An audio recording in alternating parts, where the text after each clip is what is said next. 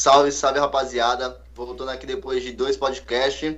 Já comendo meu nuggets, né? Tá ligado? Jantando aqui, já fazendo aquele podcast para vocês. Rapaziada, deixa o like aí já no, nesse vídeo, certo? Se inscreve no nosso canal aí do podcast. Estamos vindo aqui com é, o 33 episódio. Comentar sobre a segunda vitória seguida de 4 a 0 aí.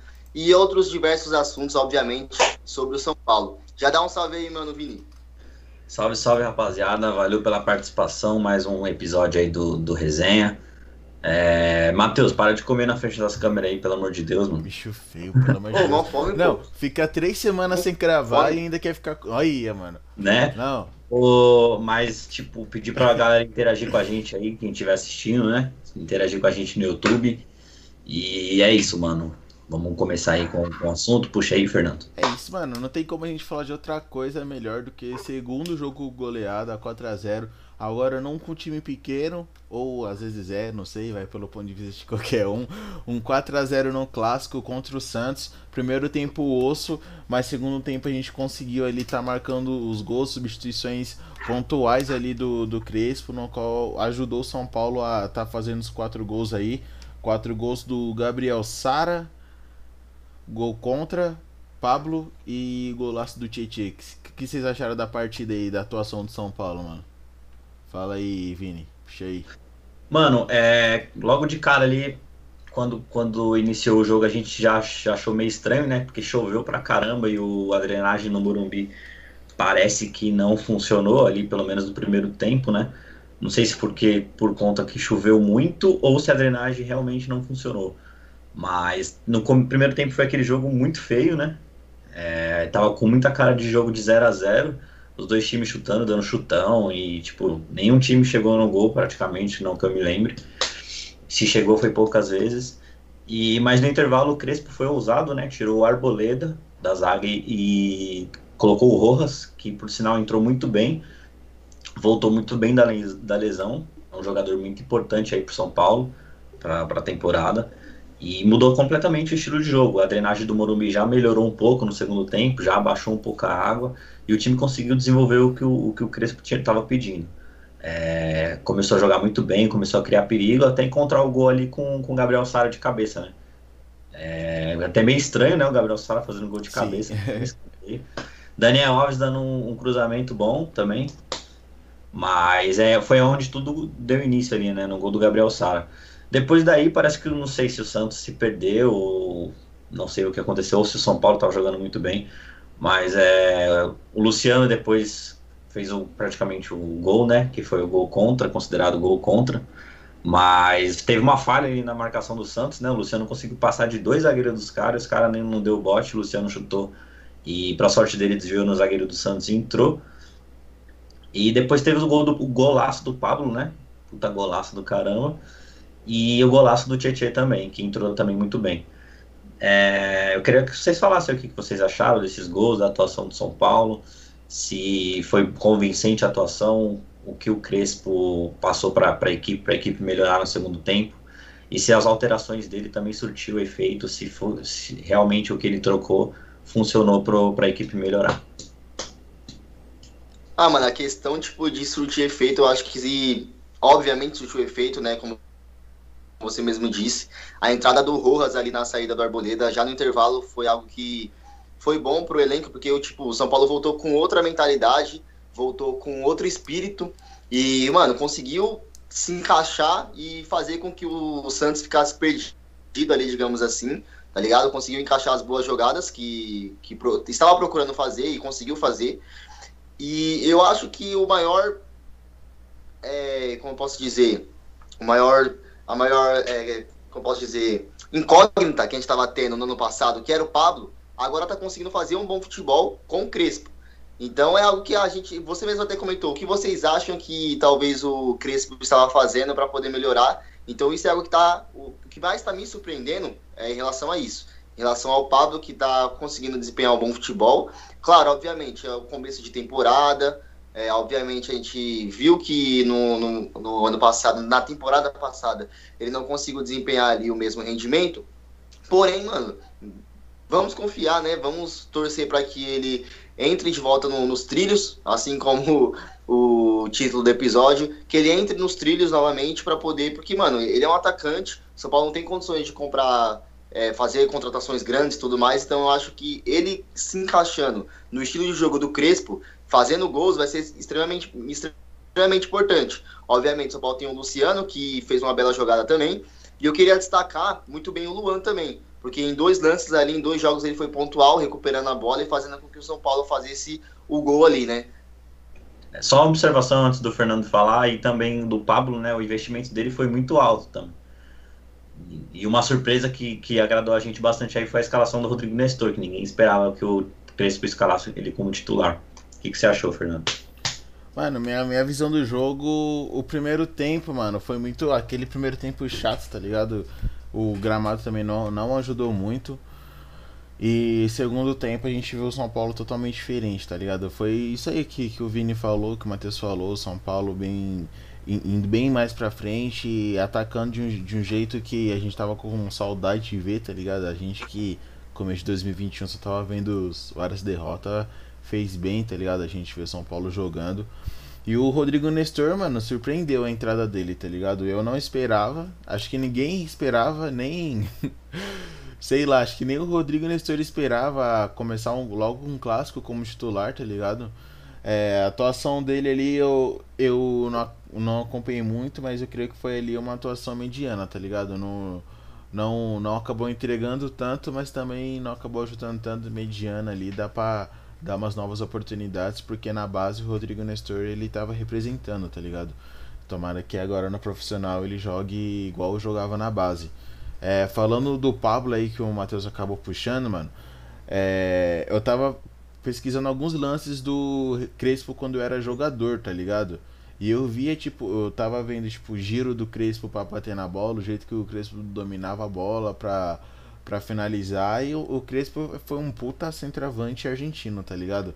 Vocês acham que, pelo nosso treinador, seu o Crespo, que já é um puta centroavante, ajuda para o desenvolvimento do Pablo dentro de campo? Acredito que sim, mano. Acredito que, tipo, ele tem experiência, mano. É a mesma coisa, por exemplo, é, vou usar um paralelo aqui, por exemplo, o Hugo do Flamengo que sempre erra, mas tem o Rogério Ceni como técnico, que pode dar diversos conselhos. Eu acho que isso passa também pelo Crespo de, de ter sido um, um, atacante que fazia bastante gols, tá ligado? O Pablo, que passou uma temporada no Atlético Paranaense fazendo muitos gols, veio para o São Paulo não conseguindo desempenhar o mesmo futebol e talvez com um treinador que já passou por tudo isso, porque obviamente o Crespo, por ser um atacante também renomado, obviamente já passou por momentos difíceis e por temporadas que não estavam é, indo de acordo com o que ele achava que deveria ir. E ele sabe como administrar isso, até o lado psicológico também. Então eu acho que isso ajuda bastante também, mano. E você, Vini? É, exatamente isso. Eu acho que o Crespo foi um puta jogador, né, na, posição de, centroavante. Eu acho que ele passa muita confiança pro Pablo. É, quando no momento que ele chega e escala o Pablo, insiste com o Pablo como titular, mesmo a torcida não, não gostando da escalação,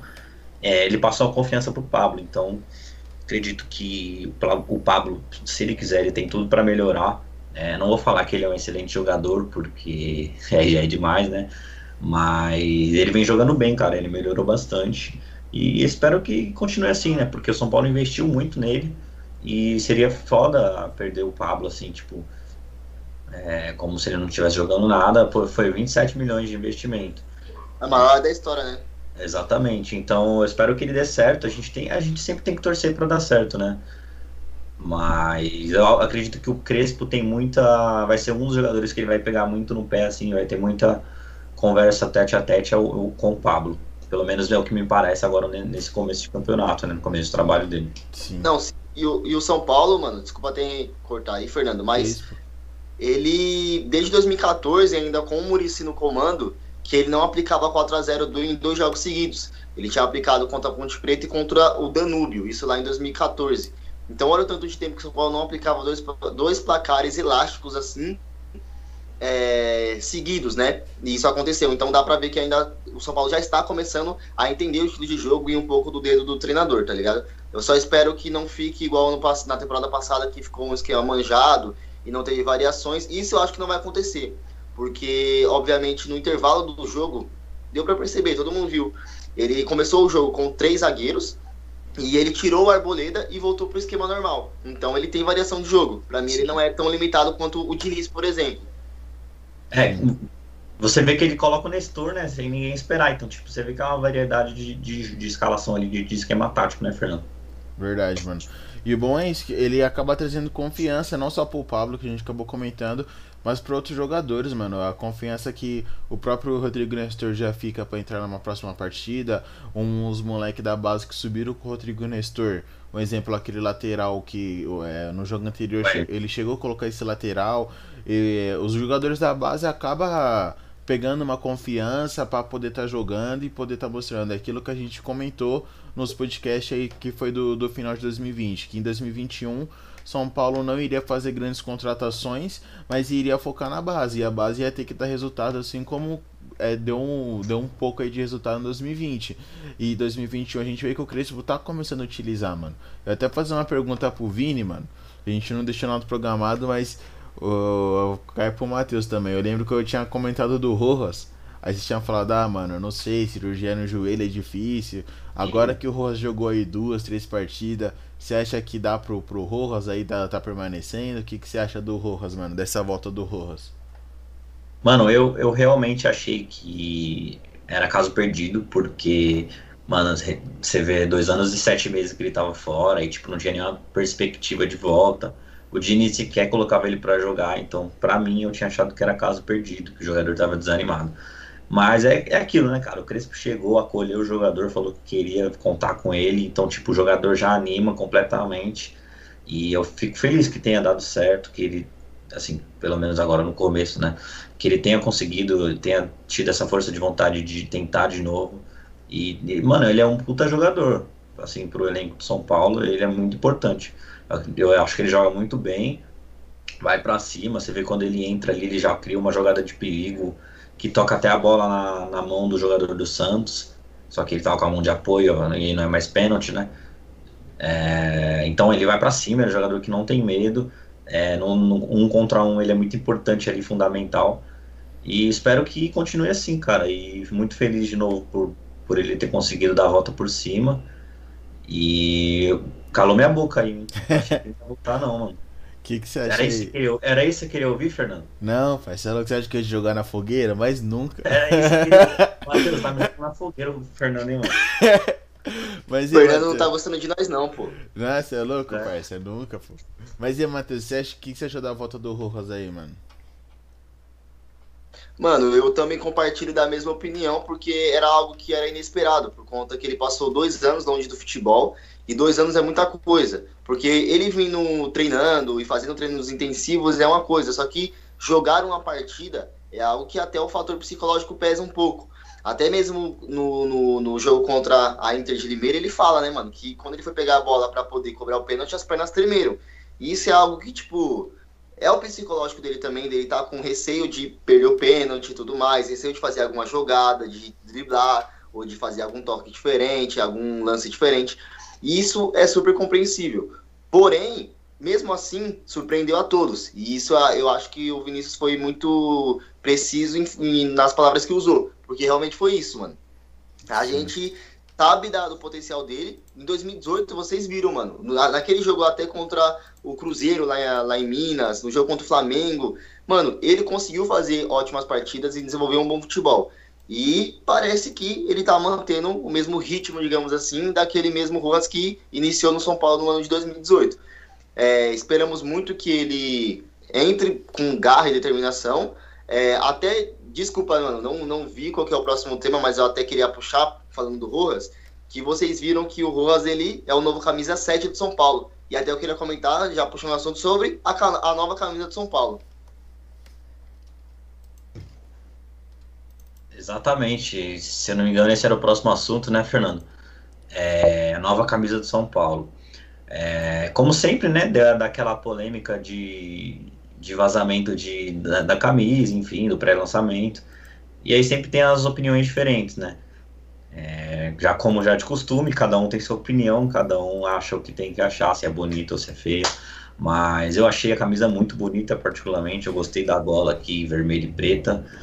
É, os números, principalmente por conta da fonte dos números, eu achei que ficou muito parecida com a de 2005. É, da... lembra bastante, né? É, com, a, com aquela da Topper. E, tipo, nos jogadores aí, até eles jogando em campo, ficam bem, ficou bem legal a camiseta. Claro, é aquela tradição que a gente tem, né, mano? A camiseta em si, ela não vai mudar. É tradição, tá ligado? Aí pros outros clubes que tá falando que São Paulo não muda de camiseta, não muda o estilo, é tradição, tá ligado? É tradição, mano. Tá no é. estatuto do clube. Exatamente, tá no estatuto. Lá não vai mudar, é tradição de São Paulo. Então aí todo torcedor de São Paulo não tem nem o que reclamar, todo mundo sabe que é assim. Mas a camisa em si tem sempre uma inovação ali que eu gostei da gola, que a Adidas fez, e as fontes agora do, do número. Eu, eu gostei, eu só achei um preço bem salgado, né? Com a personalização no site da, do São Paulo e no site da Adidas tá 300 e poucos reais. 315, é, né? É fora da realidade, né, mano? Para um país que a gente vive hoje na crise de pandemia e muita gente ganha um salário mínimo e não vai comprar uma camisa de 300 reais, tá ligado? Então eu acho que tipo, eu poderia rever esses conceitos, porque o São Paulo tem, também tem torcedores que de classe baixa e média, tá ligado? É, isso é a grande maioria. Então, acho que deveria rever esses conceitos, porque nem, não é todo mundo que tem condição de, de comprar, mas a camisa em si ficou muito, muito bonita mesmo. Sim. Então, mano, até tipo, não saiu a 2, obviamente, mas você até comentou sobre a fonte, eu tenho até aqui Deixa eu ver se dá pra mostrar. Bloguei. Mas essa aqui também, essa é a camisa de 2005, mas lembra bastante, né? Tipo, a fonte e tudo mais. Lembra, lembra. E ainda e ainda atrás, ele tem esse tipo vermelho, branco e preto. E atrás também, por conta da gola aqui, que é vermelha, então atrás já puxa. E eles relembraram, fizeram isso aqui também. Esse, esse joguinho com as cores aqui e tudo mais. E a fonte também, que ficou. que lembra bastante. A gente é que, tipo, não, não, saiu agora, né? É, então, isso que eu ia comentar. É porque, tipo, não saiu a 2 ainda. Mas ele lembrou bastante. E o São Paulo tá vindo relembrando algumas coisas de 2005, até mesmo com a rede, né? Que voltou com a véu de noiva, que era usada também em 2005. Sim, bem legal. Gostei da rede também. É isso, mano. A camisa ficou top demais, mano. É aquilo que a gente falou, né? Camisa 1 e camisa 2 é padrão, mano. É camisa branca, o símbolo aqui. E a 2 a, a vermelha listrada aí, que, que o Matheus acabou mostrando. E o que vai acabar mudando é sempre um detalhe ou outro, mas é isso, mano. O detalhe é que a gente vê, faz toda a diferença. A, a gente pode ver aqui a diferença de um, a que o Vinícius está usando, e a que tá na foto aí do lado, pra vocês verem. Tipo, é uma diferença na gola e a listra aqui no, no ombro que já faz toda a diferença. Já dá uma cara toda diferente pra camisa, tá ligado? É, pra gente faz toda a diferença, né, Fernando? Os rivais podem não perceber, mas Sim. a gente sabe que isso aqui é tradição, isso não vai mudar na camisa do São Paulo, as faixas aqui, né?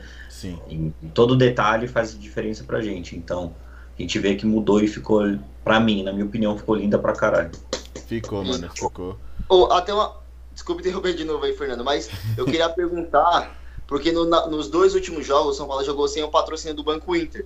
E, mano, eu particularmente achei a camisa, pelo menos a, a vermelha, muito. É porque a vermelha, no caso, é a do, do, do, ano passado. Mas a branca, até no jogo contra o Santos, eu achei muito bonita sem o patrocínio do Banco Inter. Obviamente, não desmerecendo o Banco Inter, que é uma baita parceria. A gente vai comentar um pouco mais à frente que o Banco Inter, infelizmente, saiu aí, teve diversas parcerias com o São Paulo. A gente pode comentar sobre isso depois também.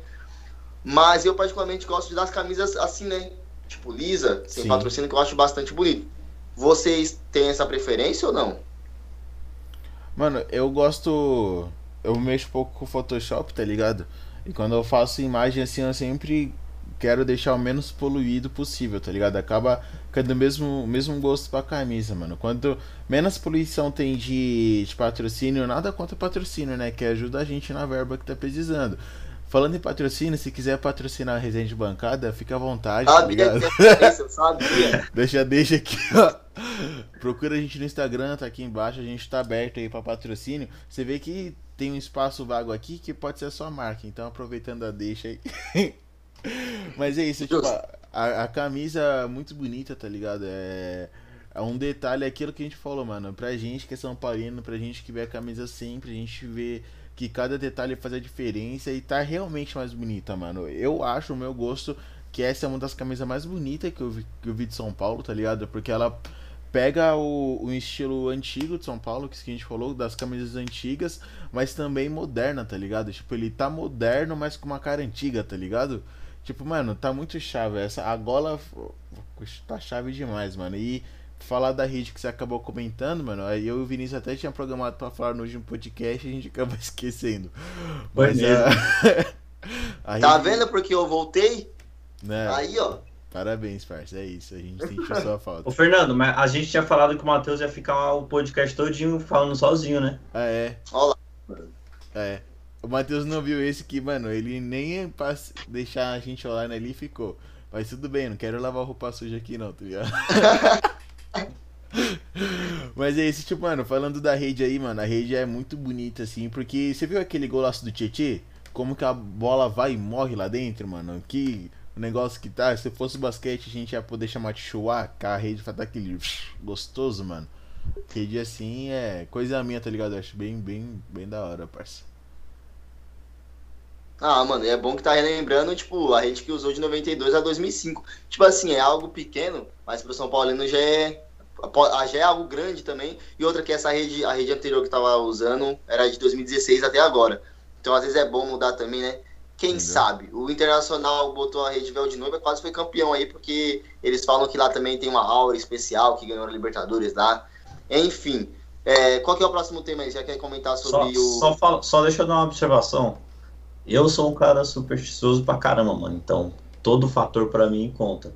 Se a rede tava dando zica de 2016 pra cá, troca, mano. Troca, troca tudo. A fonte de 2005 é isso. É o quê? É, então, é isso mesmo. A fonte de 2005 pra dar é, boas energias, coloca. Mano, tudo, tudo que for válido tem que tentar, mano. Porque eu sou supersticioso, acredito nisso, então. Ah, mano, justo. Todo torcedor é assim normal. E tem que ser assim, né, mano? Normal, porque o, o torcedor é movido a isso. É, algo que eu queria comentar também, como eu falei, não sei se está na ordem, mas como eu até comentei já puxando o gancho do Banco Inter, mano. O Banco Inter ele teve uma campanha ali, várias campanhas, na verdade, né? Com o torcedor São Paulino. Foi um patrocínio que ele conseguiu entender é, o fator ali do torcedor querer as faixas, né? a gente já tá comentando sobre a camisa em cima e tudo mais. Só que infelizmente hoje foi anunciado a saída do Banco Inter com relação ao São Paulo e até o, o diretor lá de marketing e tudo mais, ele informou que pode, pode ser até uma, um até breve e tudo mais. E aí o São Paulo vai seguir aí sem algum patrocínio master. É, obviamente, vamos comentar bem breve aqui sobre isso, tem diversos temas para comentar, mas eu queria que até que vocês comentassem, fica aqui até o meu agradecimento ao Banco Inter, foi um, é, se eu não me engano, eles são o segundo patrocinador que ficou mais tempo com o clube, não, não superou a LG de patrocinador master, ficou um bom tempo aí no, no, clube, aí no São Paulo, se não me engano, de 2017 até agora, né? Até dois meses, três meses de 2021. E é uma campanha, é uma parceria que ajudou bastante. Teve ingresso de um real lá em 2016, 2017. Teve camisa campanha de camisa também um real. Isso. Então, tipo, mano, é um, um patrocínio que ajudou bastante em Dia das Mães, é, interage bastante com o torcedor, até no Twitter eles davam ingresso, para a torcida sorteava ingresso e tudo mais. Então, acho que é uma parceria muito, foi muito válida, tá ligado? Foi muito válida mesmo, e que eu particularmente não tinha visto com o São Paulo ou alguma outra marca fazer, de, tipo, dar ingresso, dar camisa um real, ingresso a um real. Então fica aqui o meu agradecimento e acredito em nome também do aqui do podcast, e agradecimento aí ao Banco Inter e queria que vocês comentassem brevemente sobre isso. É isso, né, mano? O, o Banco Inter, ele. Tudo isso que você falou foi, foi muito bom. Ele chegou a fazer é, aplicativo para correntista, torcedor São Paulino, um cartão de débito e crédito para torcedor São Paulino. É a mesma coisa da camisa. Tipo, às vezes pros outros caras pode ser tipo, ah, mano, pode criar é isso. Mas pra gente que é torcedor São Paulino tem, uma, tem um significado muito grande isso, tá ligado? Tanto as vantagens que tinha quem era correntista do Banco Inter com dentro do clube, era isso que você acabou falando, ingresso, camisa barata, quando tinha campanha só vai. Então, mano, o Banco Inter aquele aquele patrocínio que também postava aqueles Twitter da hora, mano, tamo junto, tamo fechado com o time, patrocinador que torce com o time, que corre com o time, e a gente vê aí que, que realmente foi bom, tanto para os para o São Paulo nesse, nesse tempo e também para o Banco Inter que acabou crescendo aí, pegando em vista o como que era antes, tá ligado? É isso, mano. É, nossos agradecimentos ao Banco Inter. É, foi um patrocinador aí que interagiu bastante com o torcedor, fez de tudo para a torcida estar tá sempre com, com, com, o Banco Inter, né? E só que a, pelo que eu vi a proposta agora não era muito boa, era muito baixa e o São Paulo optou por não continuar com o Banco Inter. Então espero que o Banco Inter é, tenha sucessos aí, né? E valeu pela parceria desse tempo que ficou no São Paulo. É, nossos próximos assuntos é sobre os reforços, né? Que a gente tem para chegar aí. E reforços esses que está, está estranho, o São Paulo não anunciou até agora, o Miranda, é, o Orejuela, que até saiu oficialmente aí no, na, na página do clube, lá no Globo Esporte. Sim. E será os nossos dois novos reforços. Tem o Gabriel Neves também, que está uma incógnita, não sabe se, se vem ou não vem. Eu ia, eu ia até comentar sobre isso com vocês, mano, porque é, eu e o Vini a gente chegou a comentar no último podcast sobre, sobre as transferências, só que na, no sábado o Júnior Casares deu a entrevista para o Sport TV antes do jogo e foi aonde ele confirmou, ó, o Miranda vai vir para São Paulo, já tá tudo fechado. Orejuela a gente já tinha confirmação também. Eu acho, não sei vocês, São Paulo tá voltando a camisa antiga, a rede antiga, quer voltar a fazer aquele pacotão de reforço, mano. Com vai esperar aí o Borré e Gabriel Neves que, que está em negociação confirmar eles confirmando apresentar os três ou os quatro de uma vez, mano. Vocês acham que São Paulo pode estar fazendo isso para um marketing do, do clube mesmo? Mano, pra mim só tem uma explicação. Não sei se pra você também, Matheus. Pra não ter anunciado até agora. Ah. É essa que o Fernando Uau. falou. Pacotão? Eu pensei Pacotão que ele ia meter mó. não é, faz sentido, acho que ele uma filosofia. Não, é porque Entendeu? sentido, não sei o que lá. Porque a Lua tá em Vênus e segundo. Nossa, achei que ele ia meter mó. Não, mas, ó, informação aqui, eu acho que o São Paulo não vai trazer o Borré e o Gabriel Neves juntos. É um ou outro. Por quê? Porque vai exceder o número de estrangeiros no clube.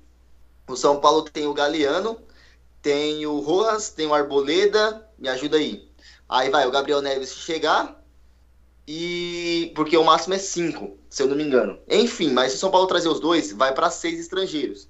E aí ultrapassa.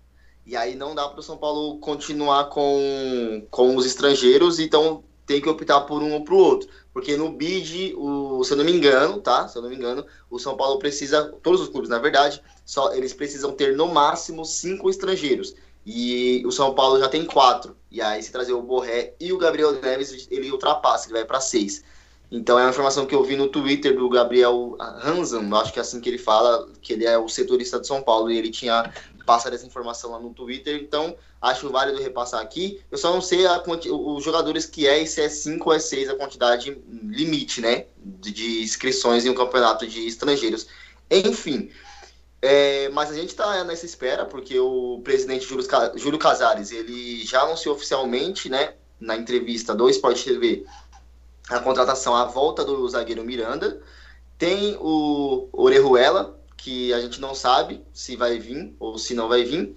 É, obviamente, já estava a confirmação lá no site do GE. Só que, é, já está confirmado, só que, tipo assim, eu falo oficialmente, né? O São Paulo ah. ainda não, não anunciou oficialmente. Então, vai, o São Paulo, se, se anunciar oficialmente, como eu falei, a gente contou aqui quatro. Conta o, o Orejuela, então já são cinco, né? Então acho que o São Paulo realmente vai ter que trazer um ou outro, ou o Boré, o Borré ou o Gabriel Neves. Então vai ficar nessa nessa escolha aí, vai, vai ter que ver quem vai escolher. E aí não sei se vocês chegaram a ver, ou o pessoal até que está assistindo a gente, até quiser interagir, o Inter entrou na briga também pelo Gabriel Neves, né? Sim. Isso que eu ia falar, o Diego já deu um salve em nós aqui no, no comentário perguntando sobre o Milton Cruz. Logo, logo a gente já vai dar a nossa opinião sobre o Milton Cruz aqui, Diegão. Fica online Salve, aí, Diegão, você já parceiro, vai estar ouvindo, parceiro é, referente à, à transferência, tá ligado? O Gabriel Neves, São Paulo, ele entrou em contato direto com o jogador e o jogador gostou da proposta do São Paulo, gostou do projeto que o São Paulo apresentou. Aí o São Paulo foi falar com o Nacional. Aí estava em negociação com o Nacional para poder estar tá liberando. O Internacional chegou para fazer a proposta com o jogador, é, chegou a fazer a proposta e o São Paulo falou que não vai entrar em leilão com o Internacional. Vai ser aquela proposta aí. Se ele quiser aquilo, porque São Paulo não vai ter a renda para poder entrar no leilão é, com, com nenhum jogador. É aquela proposta, se ele quiser vir para cá, vai, nós estamos de braços abertos. Se ele quiser ir pro Inter, é a escolha do jogador. Mas pelo que eu fiquei sabendo, o jogador já se interessou pelo São Paulo, só faltou agora a liberação do Nacional, porque São Paulo foi falar direto com o jogador primeiro. Aí é referente a do, do Borré mesmo, o Palmeiras tinha muito interesse, a negociação parece que tá difícil. Eu acho mesmo que ele vai pro Palmeiras, não sei se vem pelo São Paulo, até mesmo por essa informação que o Matheus teve. Mas são essas informações aí que eu tenho referente Borré e Gabriel Neves. É, Jornalista, o... tá maluco, ó. Obrigado, né? Tá ligado, Borré, né, O Borré é muito improvável que, que venha, porque o valor dele é muito alto, ele tem mercado europeu. E eu acho ele bom jogador, tá? É, acho que se viesse seria um bom reforço, mas não acho que venha. Até por conta do, das, do motivo que o Matheus falou, das inscrições aí no, no BID, e também por conta do valor, mais por conta do valor. E o Miranda, que já foi oficialmente aí pelo, pelo Júlio Casares, é, foi dito né, que ele vai ser o jogador de São Paulo. Acredito que ele conseguiu abaixar bastante o salário dele, então realmente tem a vontade do jogador de voltar para o futebol brasileiro, para o São Paulo, onde ele ganhou títulos, foi feliz. E ele se enquadrou ali na, na realidade do clube, o que eu achei legal. É... O Orejuela é muito bom jogador, ofensivamente também. É, lateral direito ele, não é? É, lateral é, direito. Então, é, já dava pra perceber que o Daniel realmente não vai pro, pro, pra lateral, ele vai continuar no meio, porque contratou um lateral direito pra, pra ter uma sombra ali, né, pros outros laterais direitos.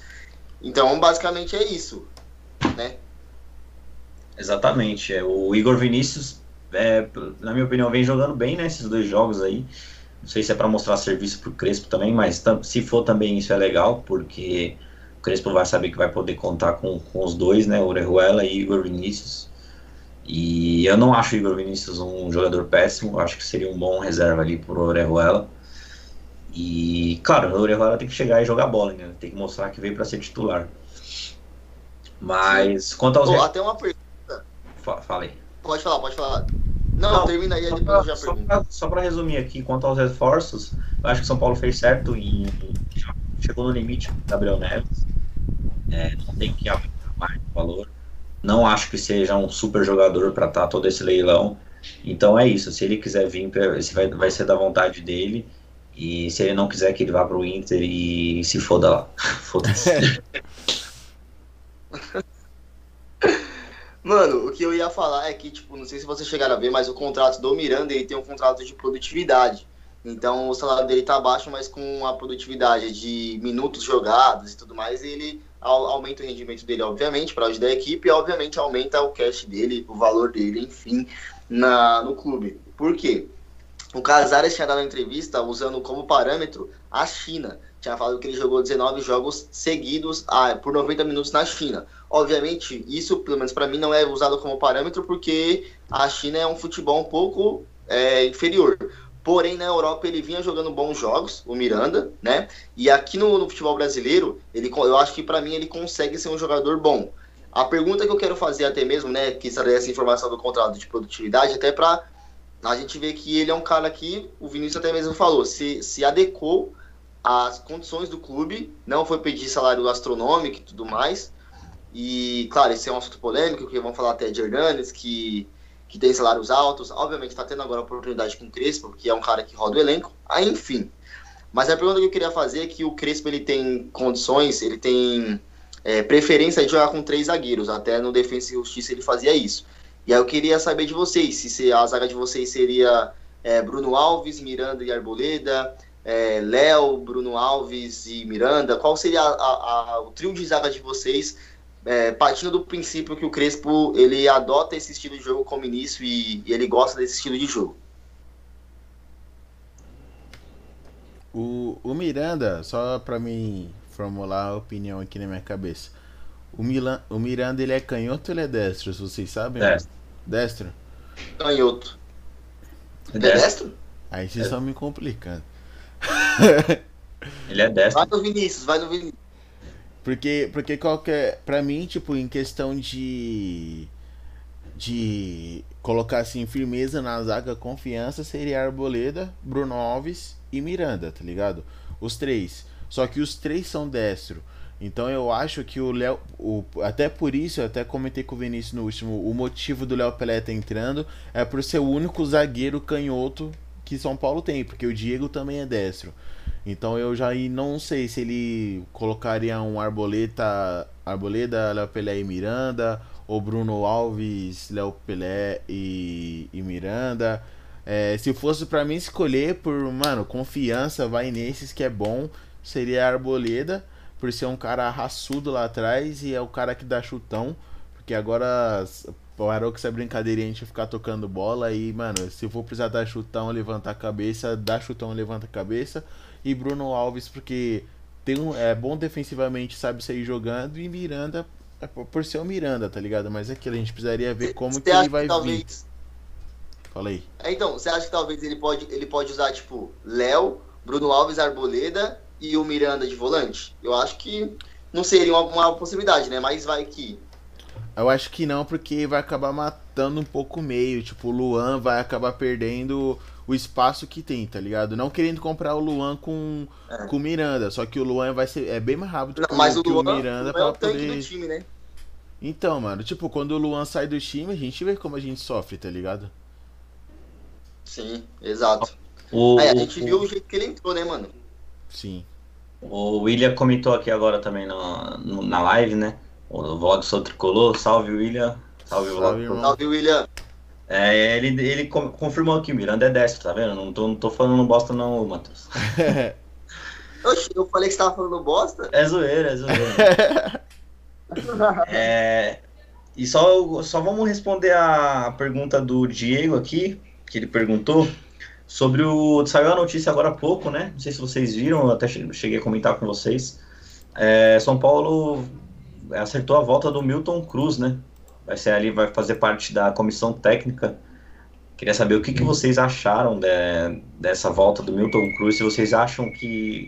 Como o Diego perguntou aí, né? Se vocês acham que ele tem alguma coisa a agregar, oferecer ao São Paulo ainda. Ou se.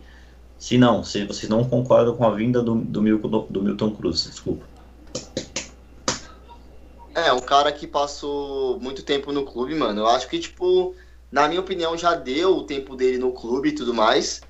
É, o Crespo ele tem a, o auxílio, os auxiliares dele ali que são muito fechados. A gente viu no, nos vídeos dos bastidores. Quem não viu, vê lá na SPFC TV, que mostra uma baita, mano, uma puta união, tipo, dos argentinos lá e tudo mais. E outra que, né, o cara, ele simplesmente, ele foi contra o clube na justiça, né?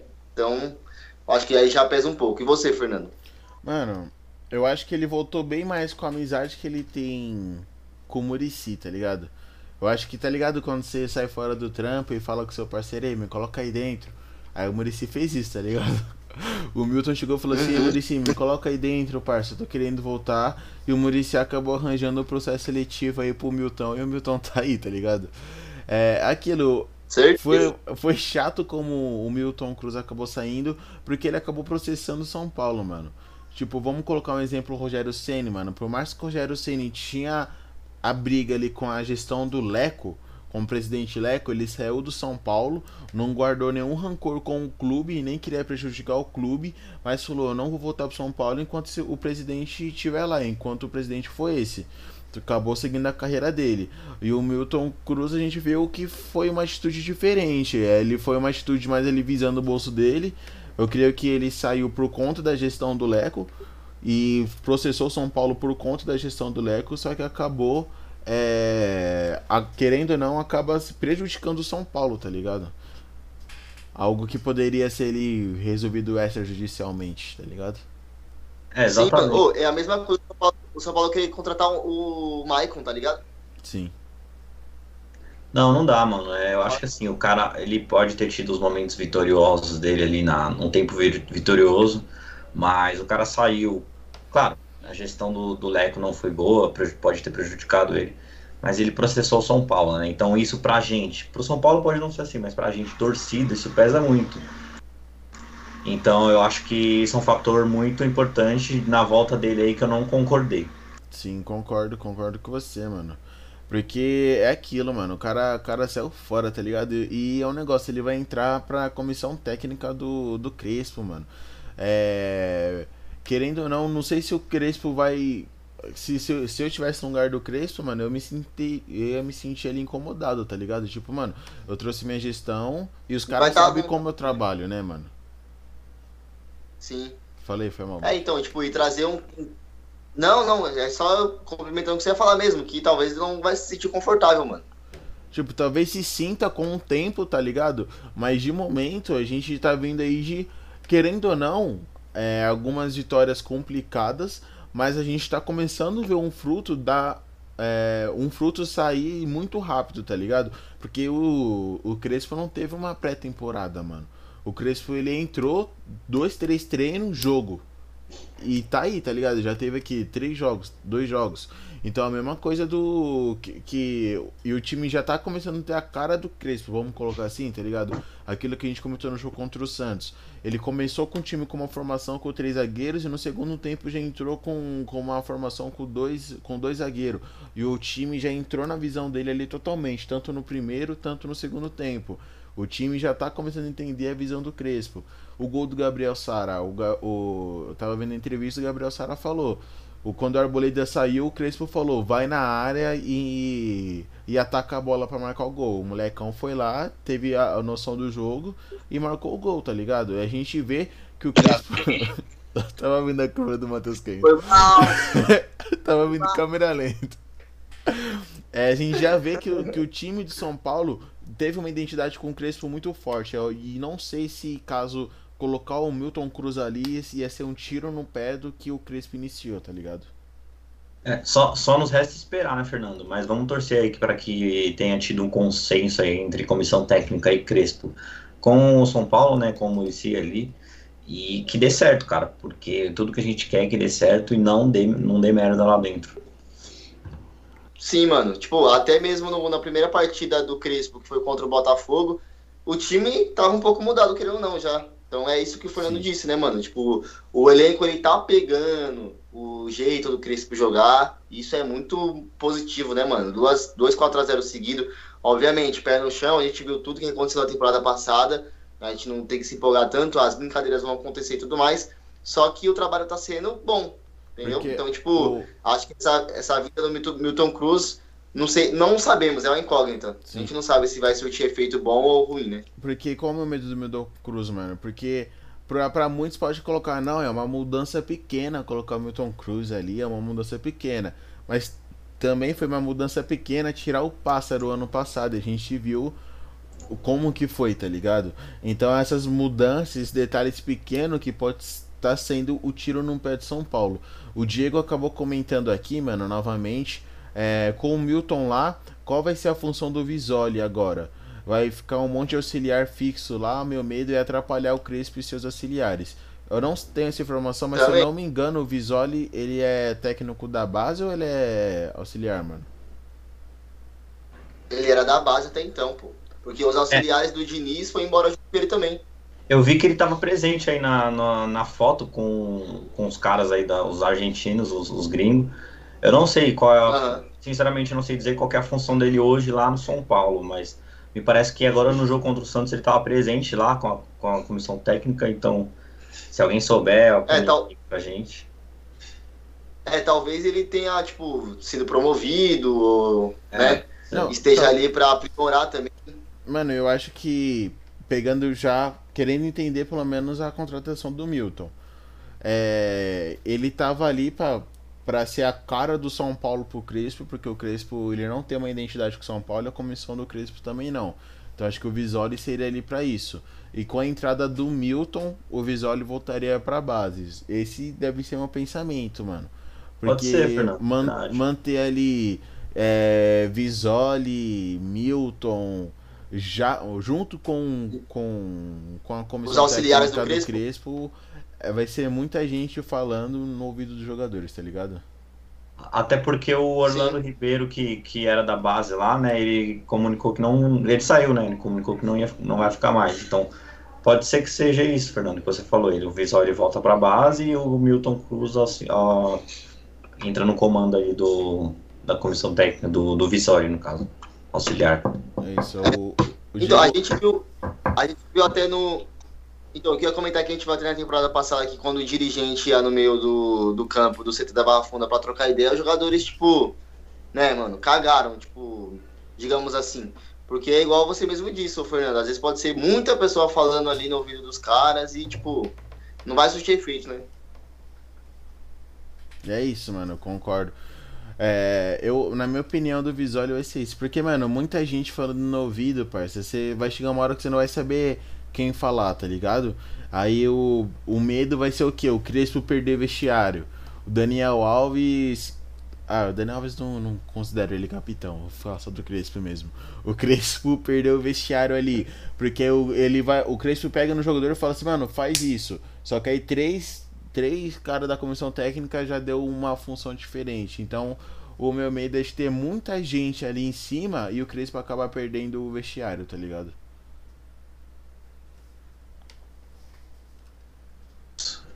É isso, rapaziada. É, eu também acho que essa, essa opção que o Fernando deu é bem convincente aí, me parece o mais o que vai acontecer com a chegada do Milton, né? E vocês querem acrescentar mais alguma coisa desse assunto? A gente pode falar agora sobre o próximo assunto, que é o próximo jogo do São Paulo. Mas é isso. Já vai pro próximo já. Vamos pro É próximo. isso, já, já manda aí, Fernando. Próximo jogo aqui, ó. Só deixa eu colocar aqui na tela. O pessoal de casa dar aquela olhadinha também. São Paulo vai ter o Novo Horizontino no sábado, dia 13, às 4h30. Depois um clássico contra o Parma. Mas vou mirando aqui no jogo contra o Novo Horizontino. Sábado, 4h30 lá em Novo Horizonte. Qual aí o placar que você tem na cabeça, meu mano Matheus? Ah, mano, a perspectiva pro jogo, obviamente, é uma perspectiva positiva.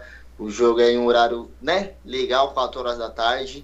O São Paulo vai jogar fora. São Paulo foi jogar fora contra a Inter de Limeira, conseguiu um bom resultado. Então a gente espera que faça a mesma coisa, a mesma função, de ir para jogar fora de casa, em Novo Horizonte, e que consiga uma boa vitória. Eu consigo chutar ali um placar de 3 a 1 acho que é um placar bem legal. São Paulo, depois de duas partidas, acho que né, tomando um gol não tem nenhum problema, mas consegue fazer três gols e voltar novamente com os três pontos. E né, dar consequência, dar sequência nessa, nessa vinda de vitórias, nessa onda de vitórias aí, nessa onda positiva que o time tá vindo, porque o Campeonato Paulista é um campeonato importante, querendo ou não, tá ligado? É um campeonato que dá pra gente querer brigar, né? Querer alcançar voos maiores, porque é um estadual faz tempo que o São Paulo não ganha.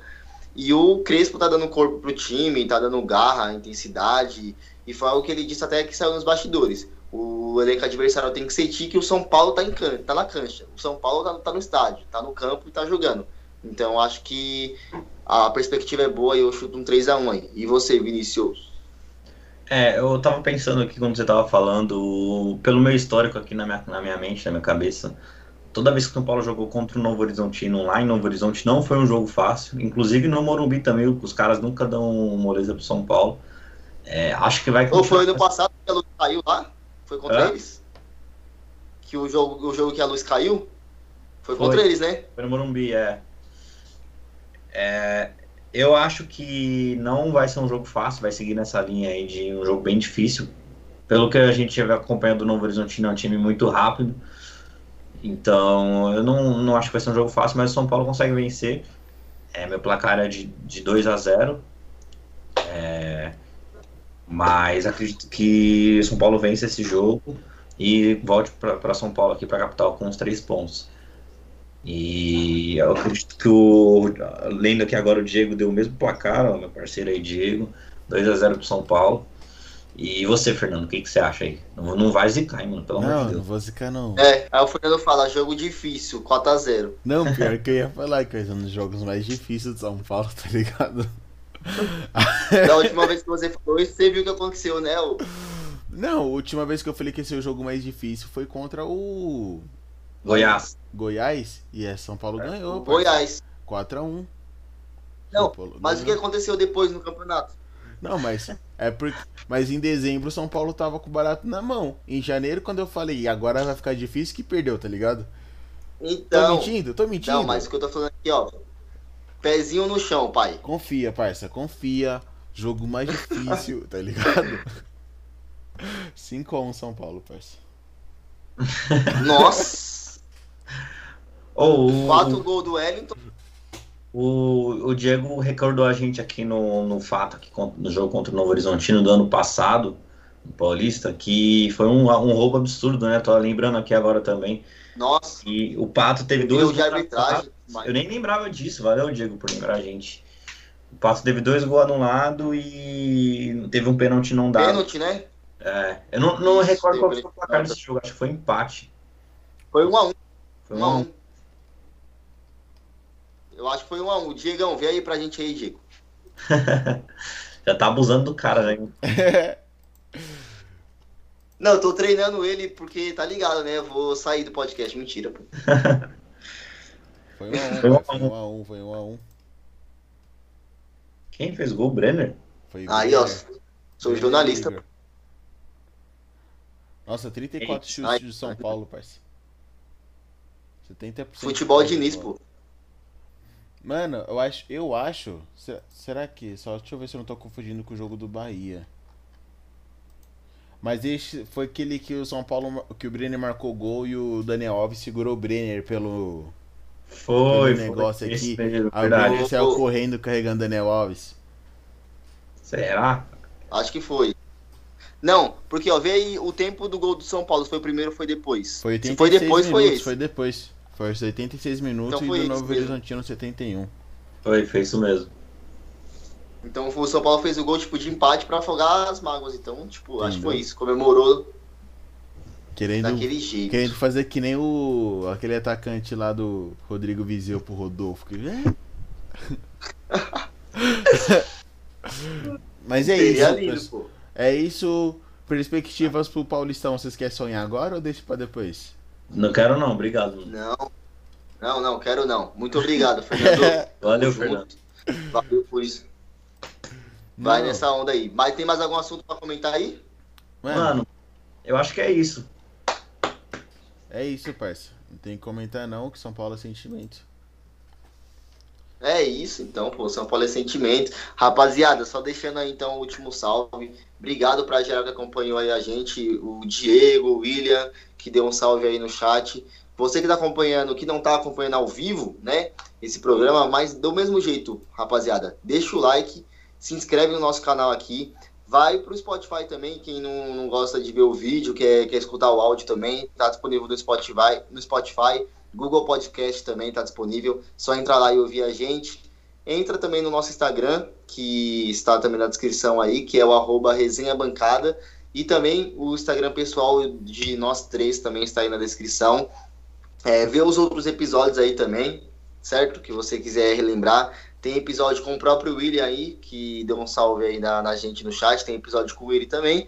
É, obrigado realmente, geral, que está acompanhando, que está passando feedback. A gente está trazendo é, diversos conteúdos também ali no, no Instagram. O Vinícius aí, sempre quando o São Paulo termina o jogo, ele faz o pós-jogo ali, o texto. A gente também posta diversos textos ali, interage com vocês no, no Stories. Então é bem legal acompanhar lá o, o arroba resenha bancada e o nosso Instagram pessoal aí. E obrigado novamente, geral que está acompanhando, que acompanhou a gente no, nesse podcast, o 33 Esse é o meu último salve. Dá um último salve aí, ô Vinícius. É isso. Não, eu, eu queria comentar isso que você falou, que para o pessoal acompanhar a gente lá no Instagram, que a gente faz texto de análise pós-jogo e tal. Você faz um negócio legal de TBT lá. Mas é isso, já, já deu papo.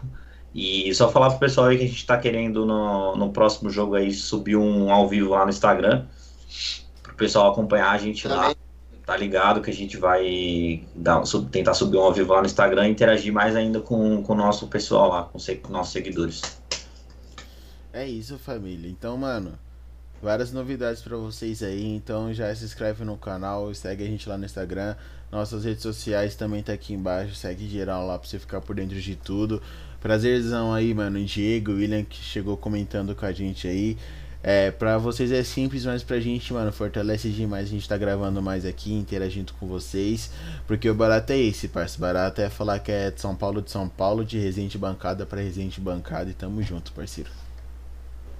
Valeu, rapaziada. Vamos é São isso, Paulo. falou, falou bonito. Tamo junto. É nóis, rapaziada. Boa noite. É isso, família. Tchau, tchau.